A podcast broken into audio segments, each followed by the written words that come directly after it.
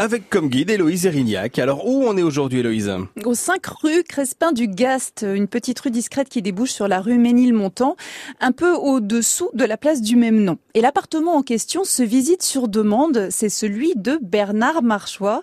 Et vous allez me dire Mais, euh, pourquoi, pourquoi visite-t-on l'appartement de Bernard Marchois Eh bien parce qu'en 1958, Bernard Marchois, qui n'a alors pas 20 ans, accoste son idole, Edith Piaf, pour lui déclarer son admiration. Edith Piaf, elle est très abordable, elle est généreuse, elle lui ouvre les portes de son univers et de son appartement du 67 boulevard Lannes, dans le 16e arrondissement.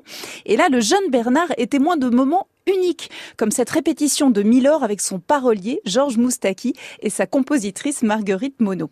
La môme disparaît en 1963, peu de temps après leur rencontre. Mais la passion du jeune Bernard ne s'atténue pas.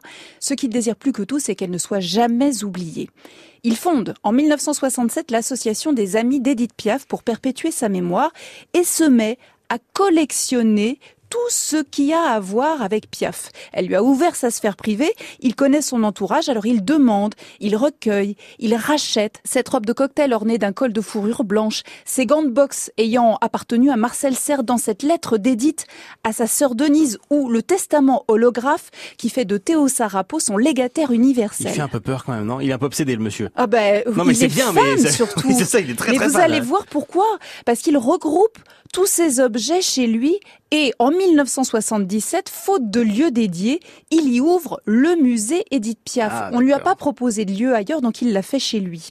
Photographies, lettres, partitions, affiches, enregistrements, sculptures, peintures, une collection de porcelaine, des vêtements de ville et des robes de scène, autant d'objets qui racontent la môme sont présentés dans son appartement privé.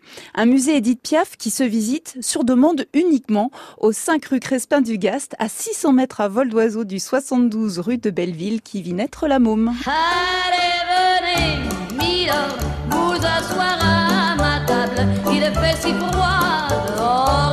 Ici c'est confortable, laissez-vous